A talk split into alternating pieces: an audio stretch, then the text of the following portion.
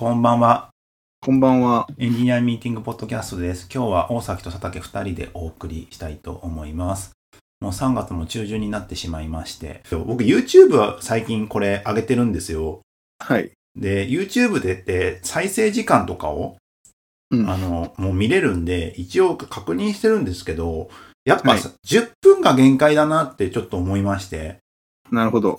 なんで、多分10分で切り抜きで YouTube はもうやろうかなって 思っております。それ編集大丈夫ですか？編集がめんどいからそのまま上げるスタイルだったじゃないですか。あの、え、なん、なんて言うんだろうな。雑に、その、え、スタートとエンドを切り抜きなんで、そんな大変じゃないんですよ、切り抜きは。あ、そうなんだ。で、エンコーディングの方がね、大変だからね。だから、どっちにしろ、あの、前編の編集してるんで、はいはい。その時にある程度、あの、なるほどメメモりながらやってんですよ。どこ編集してどうこうみたいなやつって。なるほど。なんで、それのついでで、じゃあこことここ切ろうっていうことをやる。まあ、一手間かかるけどね。それこそ AI にやってほしいですよね。いやー、ほんとそうですよね。最近の AI さん何でもできますからね。どうなんだろうあるのかな？なんかもう、 Notion そういう、うん Notion AI みたいな感じで、あ、でもで、あれか、学習コストがパないのかテキストじゃないから、なんか、 Notion AI 触ったんすか？触りました。どうでしたか？便利。なんかシンプルに便利。なんかその、うん。中身書いてくれってのはやっぱ怖いけど、うんなんかこういう資料とかドキュメントのアウトライン作ってくださいとかって作ってくれるんですよね。はいはいはい。そうだね。あれ便利ですね、すごい。なんか要約してとかは結構様になりますよね。要約しても様になるんで、でも要約してはさ、うん。さ出たアウトプットをさ、チェックしていかなきゃいけないじゃん、後から。はいはいはい。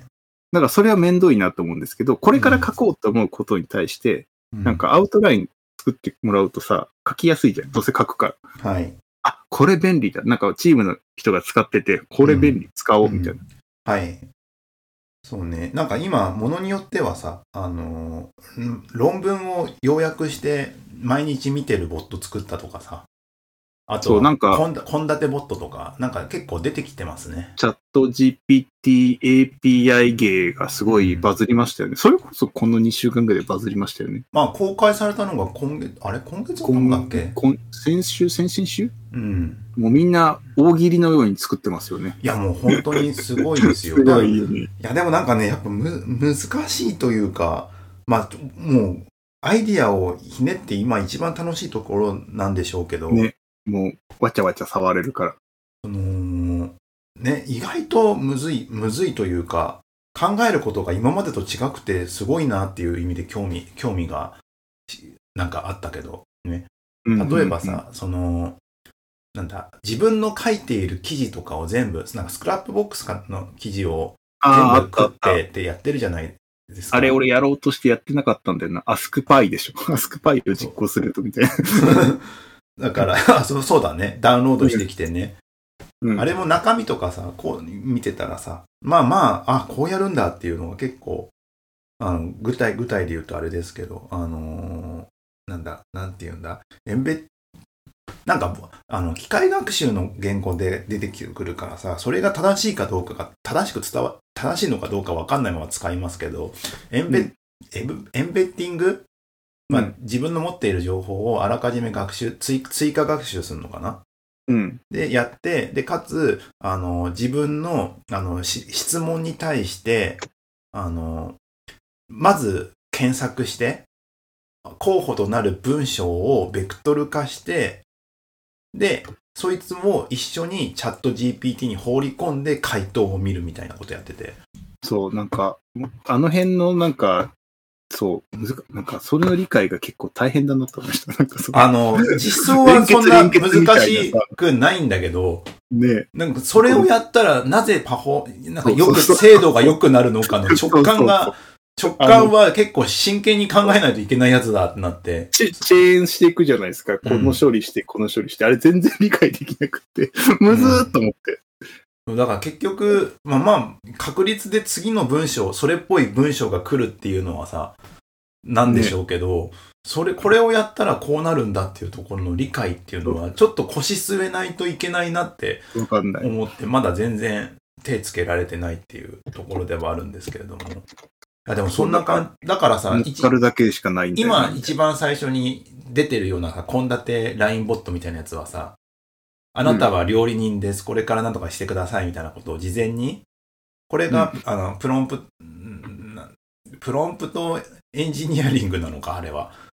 ジャンルとして。うんそうだね、もうねジャンルそのとしては。その言葉もさ、 Stable Diffusion の時にさ、絵描くのにすげえ複雑なコマンド書いてさ、わらわ、めっちゃなんか長かっそう、面白いなって言ってたけどさ、なんか、一段上がってきて、あれこれ普通に職業になり得るレベルになならねえっていうぐらいになってるよね。でもなんか僕あれは、だから昔のさ、うん。あの、電話のさ、通信技師がさ、うん特殊能力者であったとかさ、うんあのキーボードタイピングできる人少なかったと同じレベルのかなのかもと思いながら見てますけどね。なんかすごいだからその。うん。チャット GPT ネイティブなさ、子供が育ったらさ、うん。なんかもう、チャット GPT ナイズされてるからさ、会話するようにコントロールできるニュータイプが出てくるかもしれないと思って。てか、あれ、子供が触ってどうなるんだろうって思うよね。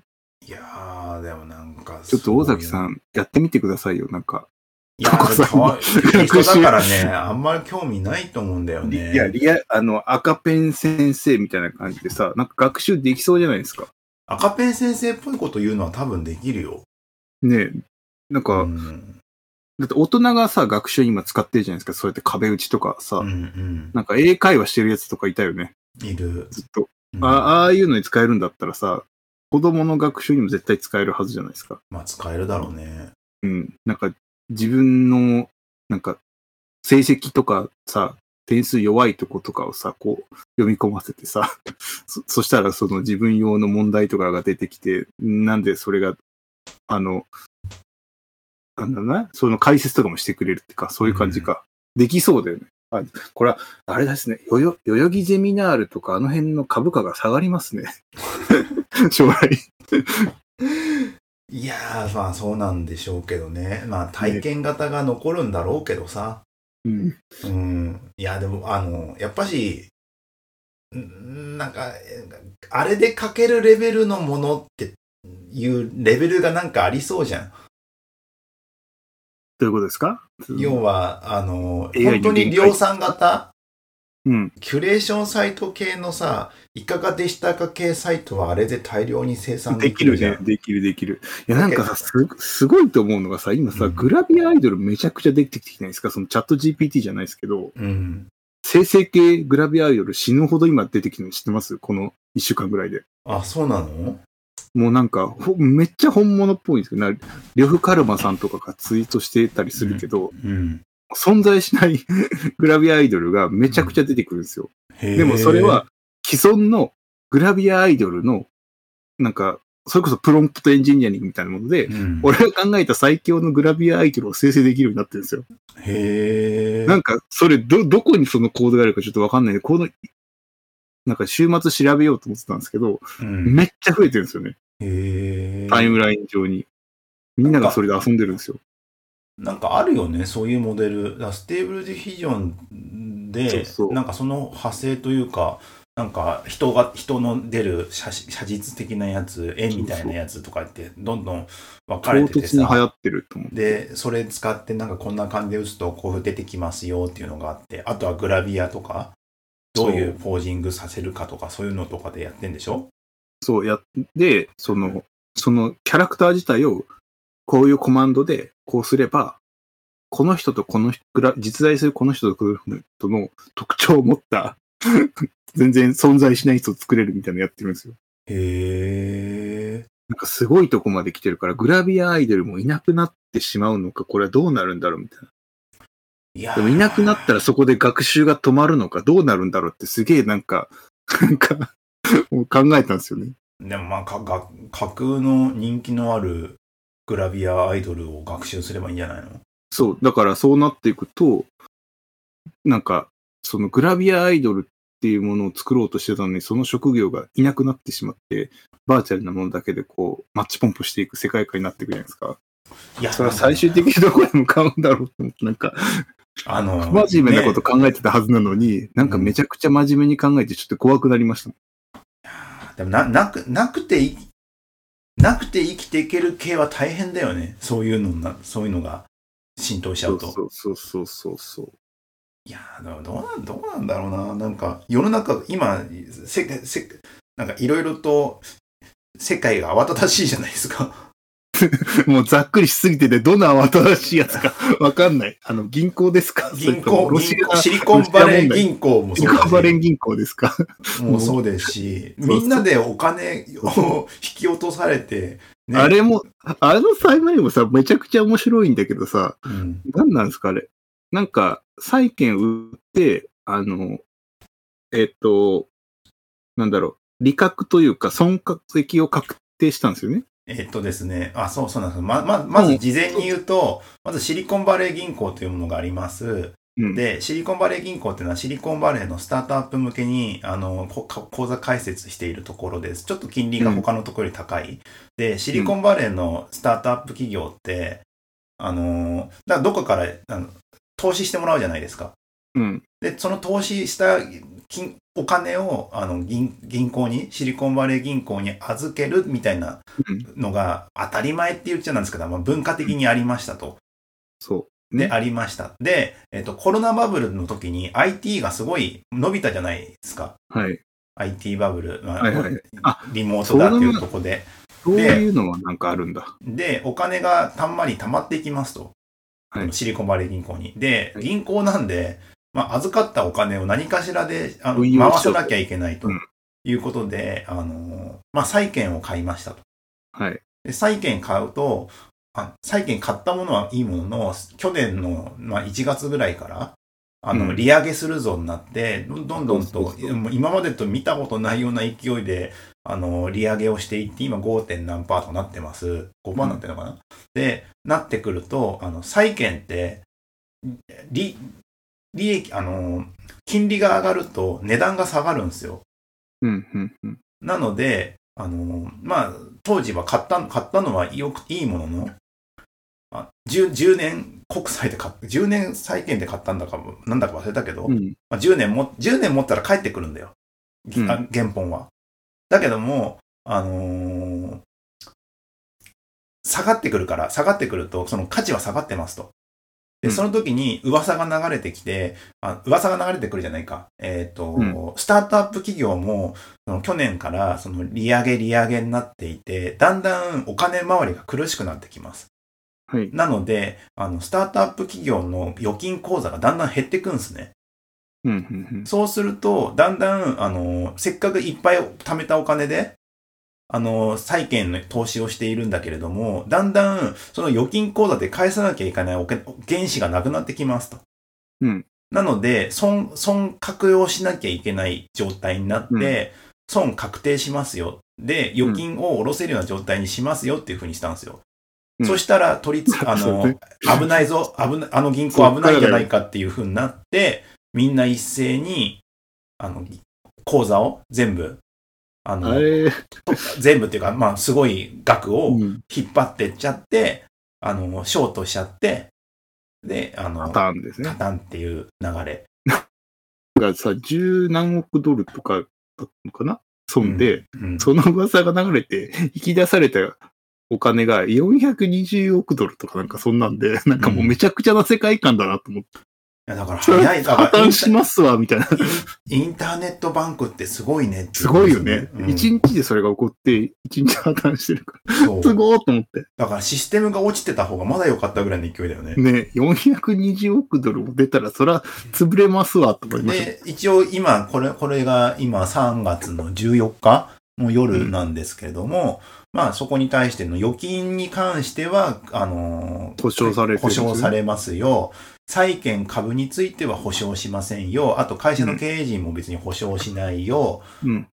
で、なっているってとこですね。で、また別の銀行もなんか問題があり、なんか今だとクレクレディ・スイスも怪しいんじゃねえかみたいな話になってて、今なんかリーマンショック級来るかどうかみたいな話でワイワイしているっていうのが今ですよね。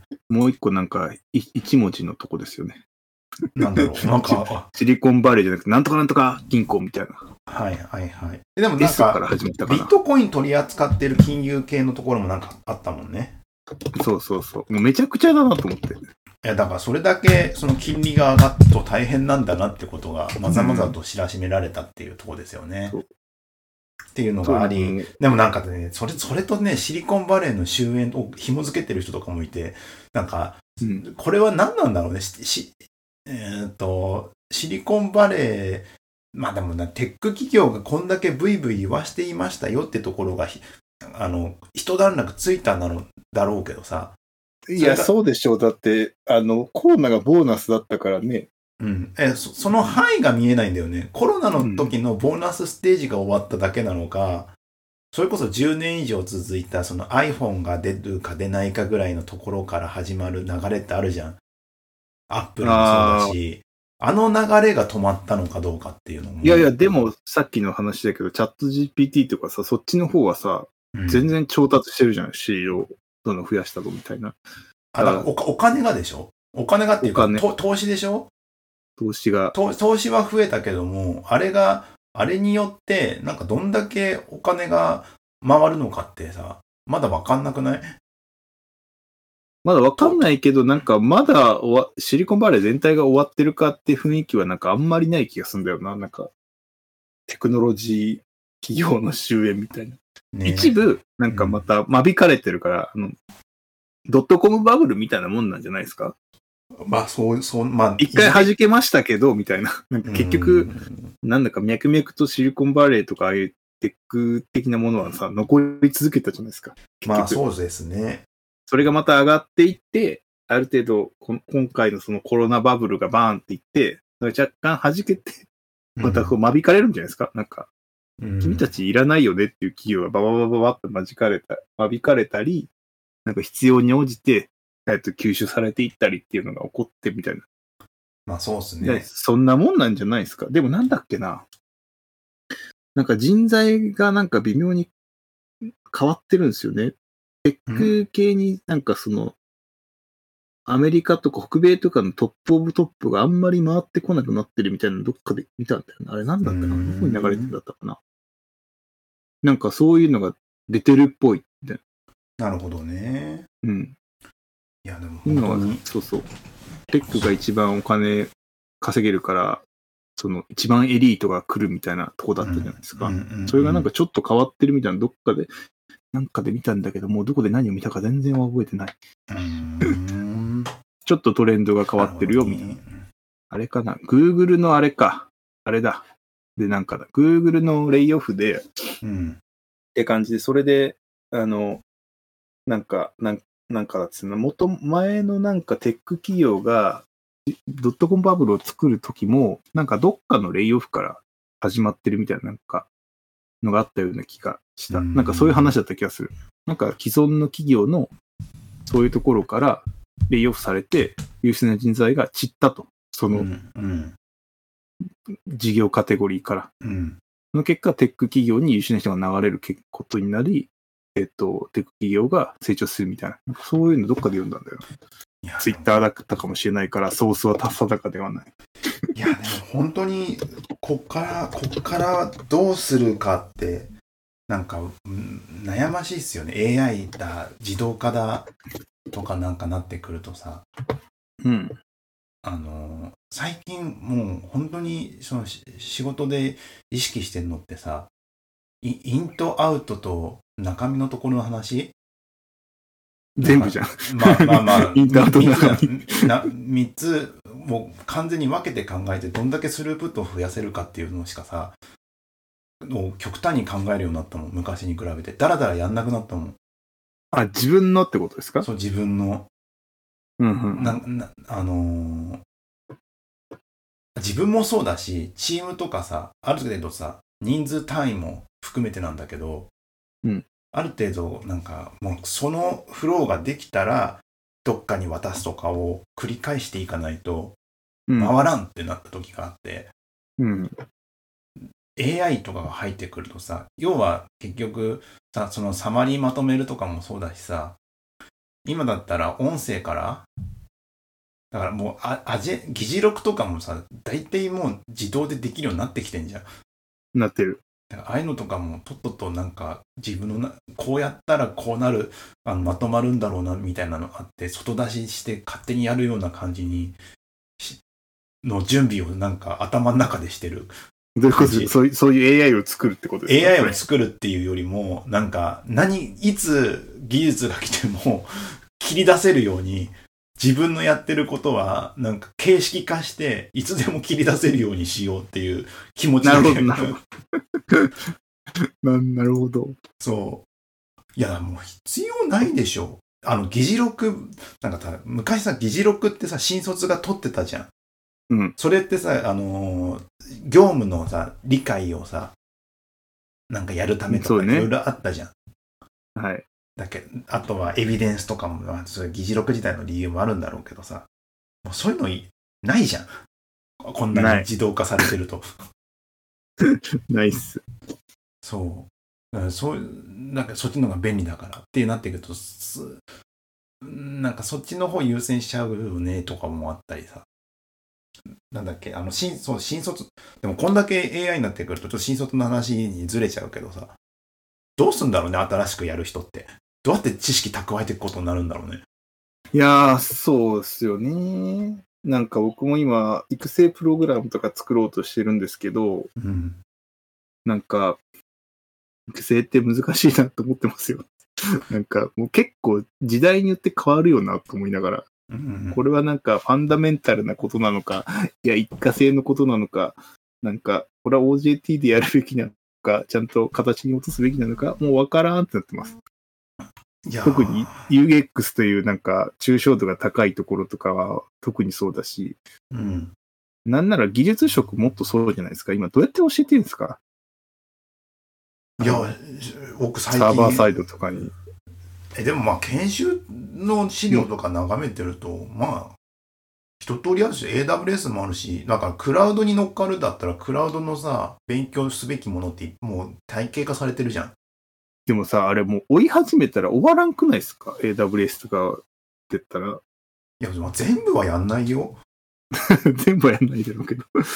なんかほ、あの中でその本当に新卒で学ぶべきファンダメンタルなことってな何とかなんかそういうのってうまくなんか見定めれてるんだっけ？みたいな。えでも逆そういう気持ちになってる、逆にさ実学的になってるみたい今さただのエンジニアで何でもやりますじゃなくない？な。そう、何でもやれない、何でもやれないからさ、うん。その、多いじゃない、やることが。いややること多いんだけど職種がもうさそんだけ細分化されてない？だからもうそそもそもさあの職種というものがある時点でさ職種っていうか昔はさふちょっと前だったらさフロントエンドエンジニア、うん。サーバーサイドエンジニアインフラとかなんかさね。ざっくりしてたじゃんだけど今もっとさらに細分化されてるでしょでもなんかインフラとさ、バックエンドはなんかもう密結合しないですか？あの、いやーコードっぽくなってるから。いや、もうアプリケーションエンジニアとインフ SRE だからさ、まあさ、SRE ってまああーチームとして分かれていて、アプリケーション、会社だとそうかもしんない。そう。うんで、アプリケーションエンジニアだったらさ、もうそこから言語の話だったりさ、ビジネスロジックを仕込んでいくみたいな、実装していく話になってくるから、うん。細分化されてきて、じゃあ、そまあ、この言語は別にいらないよねになったりとかさ、まあ、DB 使う、使わないもあるだろうし、なんかそういうところがあって、細分化されてきて、きちんとこ,、このところで覚えるべきことはこれだみたいな感じは、まあ事業会社だからかもしれないけど、うん。あるしさ。え、サーバーサイドだって別にね、今だって何でもいろいろあるからね。そう、なんか、意外とその、みんな、DB というか MySQL 全然触ってない若者ばっかりだってのはこの前そういや聞いて驚愕でしたけどね。グラフ QL とか触ってんの？SQL 全くわからんっつってましたよ。あの、Firebase を触ってる学生多いよね。そう。SQL 初めて触りますみたいな。うん。ふわーみたいな。バックエンドなのにみたいな。僕、今、データエンジニアなんで、はい。あのー SQL 屋さんですよね。SQ、まあ、ビッグクエリをよく触るので、あれなんですけども、それだってね、別にアプリケーション、アプリケーションっていうか、触るものってその、DAG うんとか、DAG と、あとはまあ Google クラウドに乗っかってそうなサービスと、かぐらいなのかな？それさえ知ってりゃ最低できるよね。あと SQL か。SQL 知らないってこの間聞いて、驚愕だったもんな。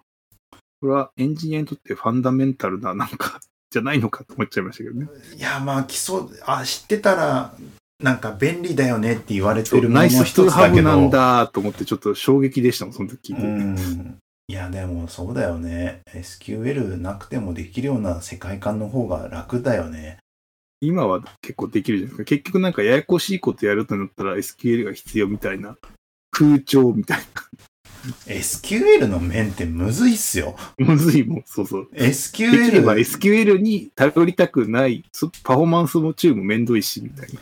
SQL ベタ書きによって、なんか、物事回すのって限界あるなって最近思う。いや、なんか案件とかあるじゃん。アクティブレコード限界あるなじゃないんですよね。逆なんですよね。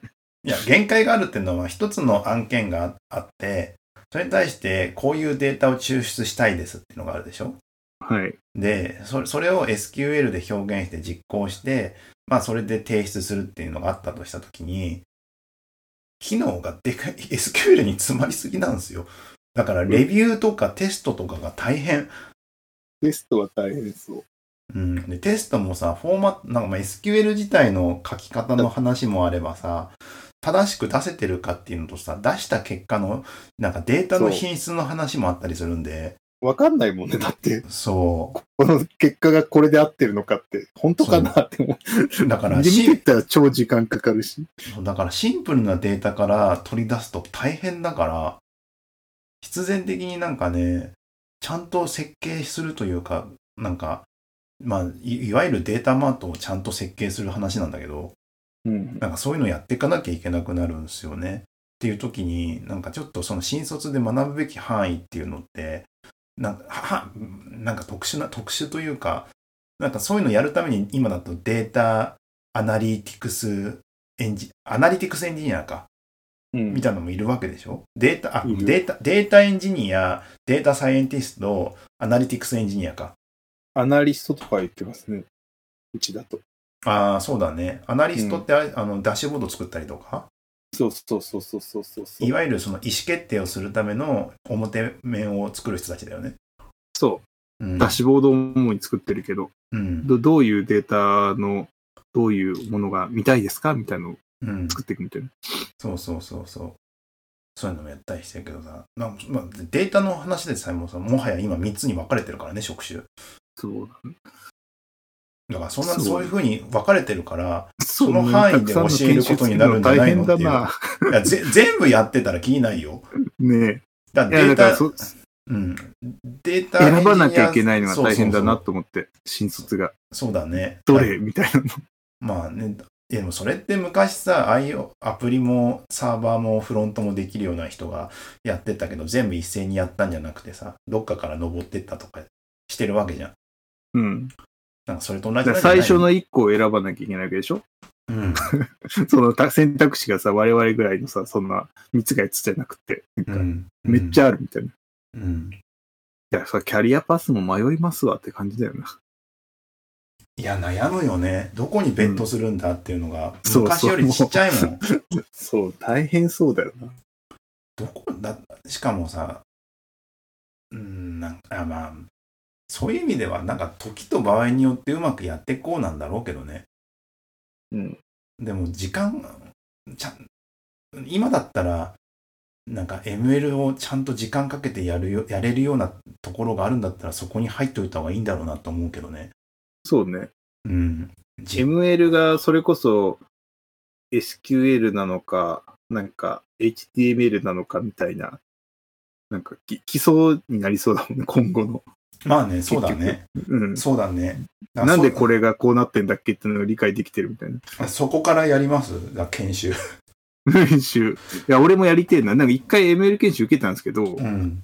もう全然わからなくて、うん何みたいな。なんか、うん何を言ってるんだみたいな。い ML の基礎って何なの？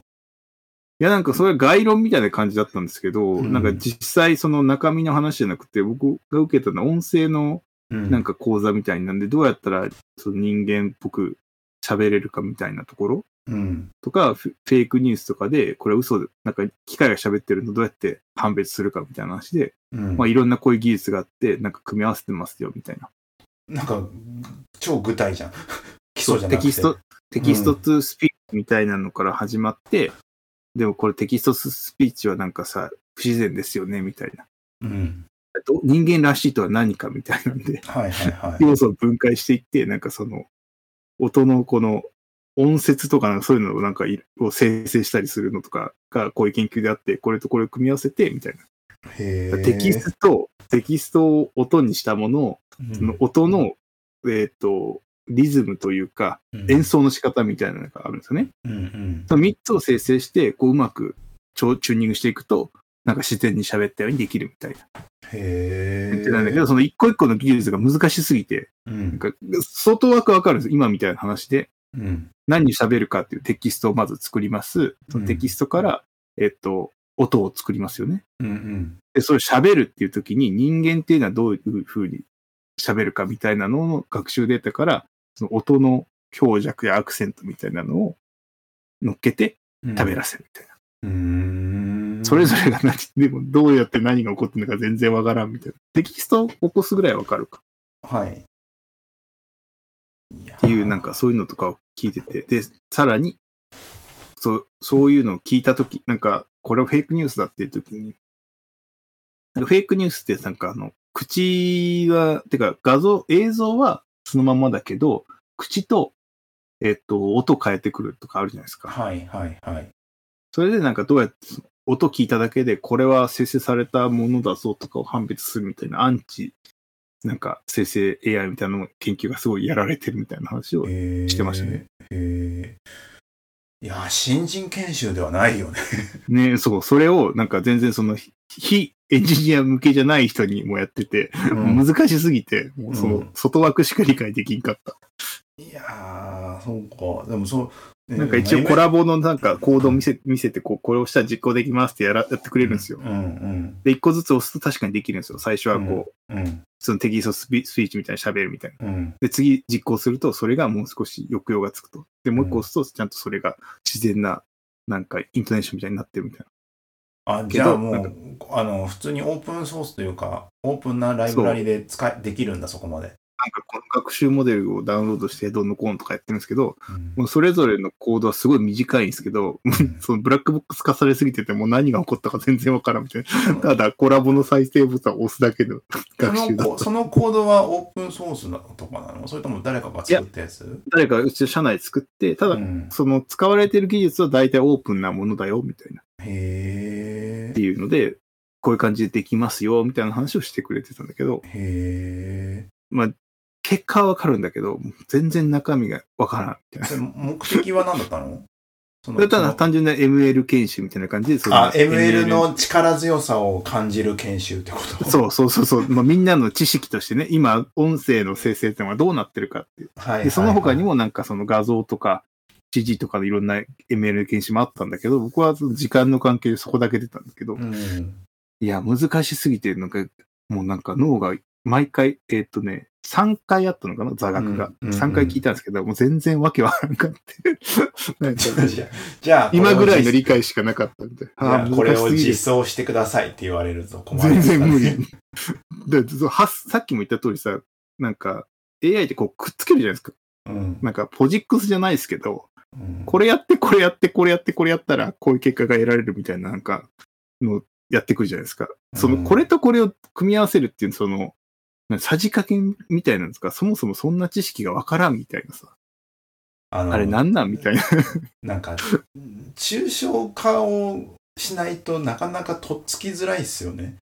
うん。要はなんかコードブロックでガチャガチャするレベルでないと、わかんないんですよね。わかんない。なんか、全然わからんみたいな。なんかこうしたら、うん、なんうん、そっか、みたいな感じのやつそう。言われてること、説明されてる字面だけ見ると理解できるんだけど、なんでそれがそうチョイスされてるのか全然わからないみたいあの なんでみたいな数数式コード実現できることっていうのが、えなんか素人だと全然紐づかないんですよ。な。そう、ピンとこないんですよ。で、結果結果を受け入れるだけでっていう。そうあ、本当だ、みたいな。なんで、コードと、コードとかわかるんですよ。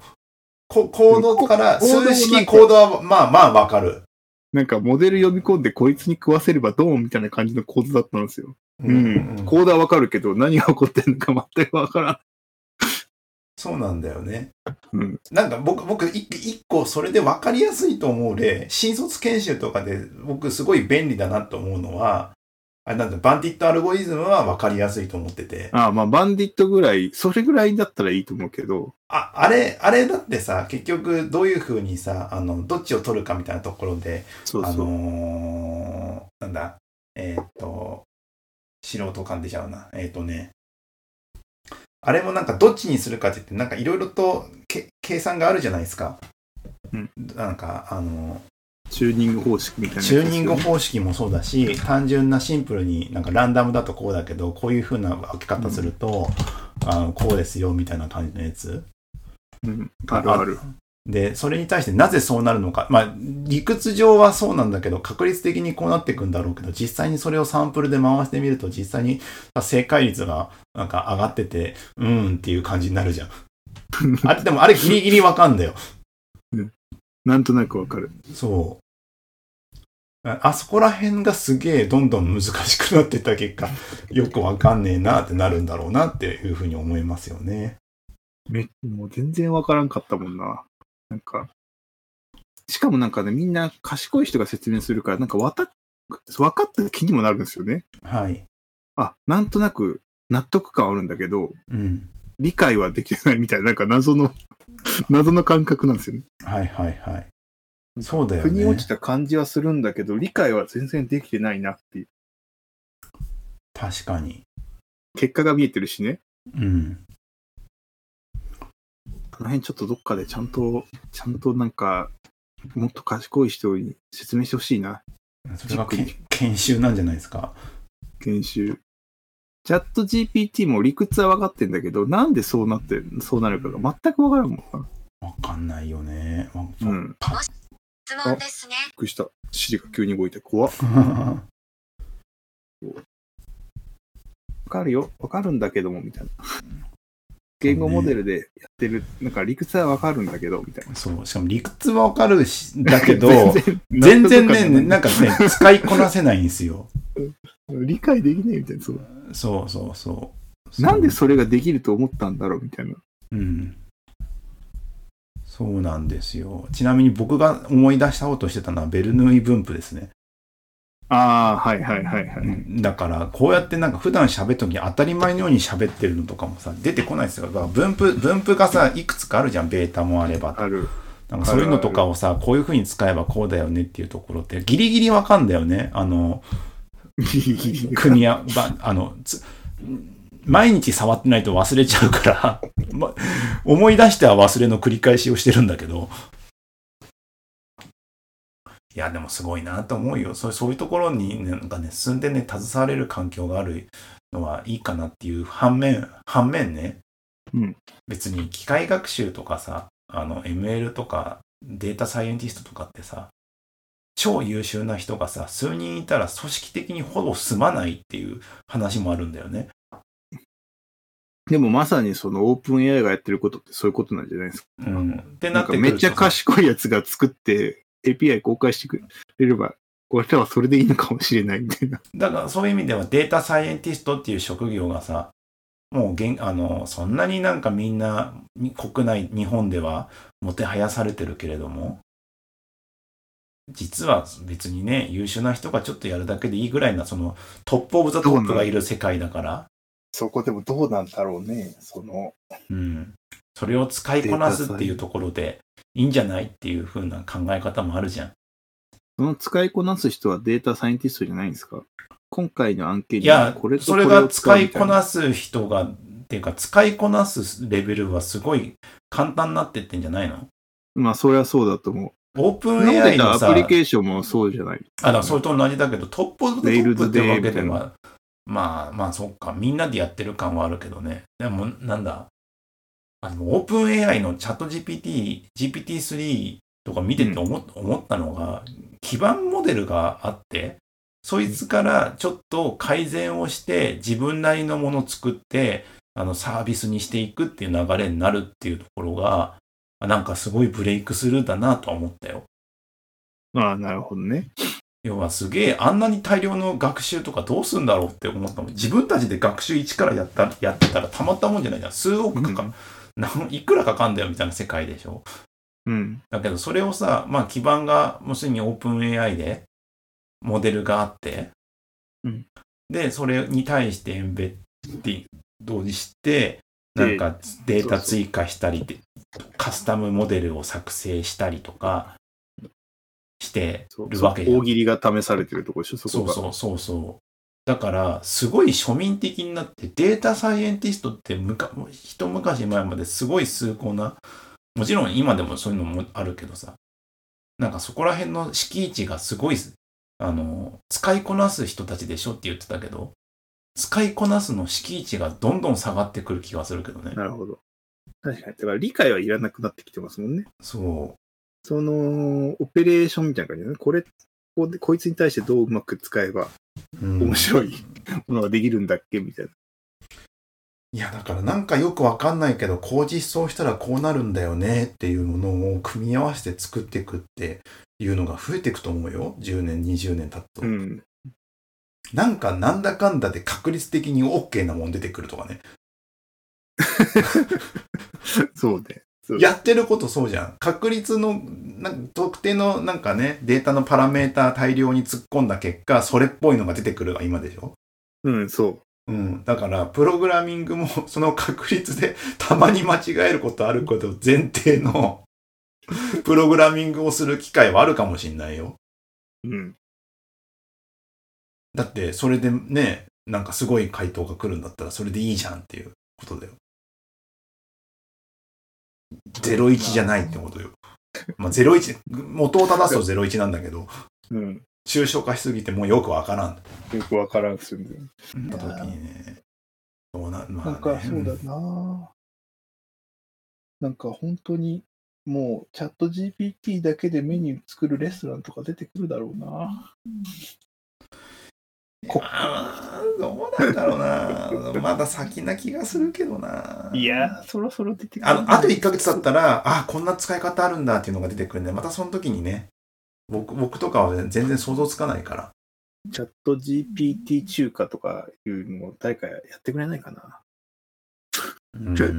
だからその、その、なんかレシピをオペレーションする人はシェフですよね。あ、でも、でもさ、一つあるのはさ、スラックのさ、履歴とかあるじゃん。うん、あれあれとか全部食わしてさ、あー、あのあれだ、麻酔ドライブがやってたやつですよね。超便利な。あの、うんスレッドで読むのめんどくさいからサボってくれるチャット GPT のいや、もう、そ、そう、そういうんじゃなく超てさ。一番働いてるのは誰ですかって聞いたら素直に答えてくるとか。一番サボっているのは。でやるべきなのかなみたい いやいやいや、でもそういうのワードカウントでできんじゃねえのみたいな。一番サボってる人は誰ですか？とかさ。なんか、誰々ですとか、なんかそういうのが出てくるようなさ。なんだっけ、ツイッターのさ、うん。ツイッターのなんか、過去の履歴全部見て、なんか、さまってくれるチャット GPT のやつが出てて、なんか、みんなそれで、なんか、ブチ切れてるってのあったよね。それ今週かな。え、なんでブチ切れてんの？だからなんかその、自分の恥ずかしいところを的確に表現すさ、さまるからさ、それにブチ切れてるのなんか、見てめっちゃ面白いやつって。いや、でも本当に、なんかそういうことができるようになるからね。だから自分の持っているコンテンツを見直しして、話し込むと、なんか実はこういうのがだってですよとか出てくると思うもんね。うん。なんかひ自分の秘書的な、組織の秘書的な、あとはまあこうプライバシーの話はあるけども、まあそこら辺精査しながらやっていくんでしょうね。だって、だってさ、 Slack ボットつ作ったけどさ、チャット GPT で聞いて、聞いたの組み合わせたもん。めんどくさかったから。でもなんかそれ、それあったな。 ChatGPT に、そうですね、聞いたらそこそこのコード出てくるんですよね、あれ。そう、 Slack でなんか聞かれたことを、メンションされたことを答えるやつ作ってぐらいな感じ。うんとまでは言ってないんだけど、あの、 Slack ボット作って、 Slack のライブラリ知ります。うんで、それやったらやります。あの、チャット GPT に問い合わせる、なんか、あの、API 書いて、Python で書いてって言ったら出てきました。組み合わせました。おしまいだからね。なんか面白い YouTube だ、インスタが好きなのがあって、あの、うアルディーノとかさ、あの、電子回路のやつあるじゃないですか。うん。あれを、だからこ、この電子回路とこの LED で、なんか動く回路を作ってって言うと、なんかコード書いてくれるんですよ。で、うんそれを実際そのままコピペして、なんか実行させるみたいなのやってるやついるんですよね。うんうん。そういうこともできちゃうんだ、みたいな。いや、本当に便利な世の中ですよ。本 当便利な世の中なのか、なんか、どう、どこへ向かっていくんだろうか、みたいな。いや、本当そうだね。複雑なことはまだいけないからね。本当に。シンプルなコード書くぐらいだったら本当に淘汰されますよ。だから本当になんかね、クリティカルじゃないこと、さっきのグラビアイルとかさ、町中華とかじゃないですけど、そういうのはね、どんどん使われていきそうな気がするんだよな。絵はね、そうだね。で、動画も来るわけでしょ、これから。動画も絶対聞きますよね。なんか、うんもうだってエ来週、ンタメの方今週から逆に広まっていくのは今週から来週リリースされますとかうん言って。るもんね。サイバーパンク桃太郎がちょっとあったじゃないですか。あったあった。あれのね、次のバージョン、あれみたいなのがどんどん増えていくのかもね。うん。あーすごいななんか、漫画は増えるだろうなで、漫画っていうか、ピクシブはすでに増えてるわけで、なんか止めてたよね、AI。ピグシブは止めてって何だったかななんか、ど、何かは OK なんですよね。そそれ系の。ピグシブじゃなくて何かの、そういう、なんかイラストを上げるサイトは、むしろ OK みたいにしてて、はいはいはい結構分かれてるみたいな。へーで、なんか中国のそういうサイトはもうなんか、止める前に溢れ返っちゃってて、うん止めれなくなってるとか、そんなんだったような気がする。そうなのか。何が本当に何が間違いか分からないみたいな。うーんなるほどな。はい。まあなんかなんか3週、そう3回連続ぐらいこの話ばっかりしてる似たような話ばっかりしてんなと思ってさい。や、でもなんか本当にさ、2週間に1回ぐらいなんかを、そう、うん。出る気がするんですよね。違うんだもんね、状況がね。うんそうそう、なんか、そツイッターのタイムライン上に流れてくるのが、こう、2、3週間ごとにこう、なんか、実用化というか、なう。んか、うん。リアリティを持った方にどんどん進んでいってて、ねちょっと前のなんかチャット GPT にいろいろ聞いてみようってところから、なんかだいぶうん。実用的なところに今来てるなと思っそうだね。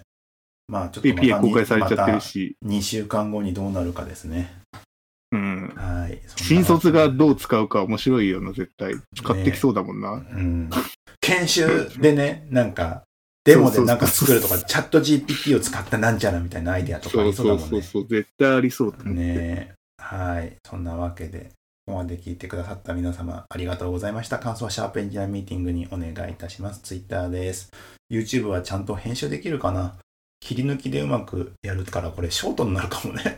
うん。ショートでもいいんじゃないかって。うん。まあね、でも、あれなんですよ。本編の方をが長いっていう結論だから。本編を短くしたいなって感じなんですけど。まあまあ、はい。なんかうまく編集しておきます。じゃあ以上になります。ありがとうございました。ありがとうございました。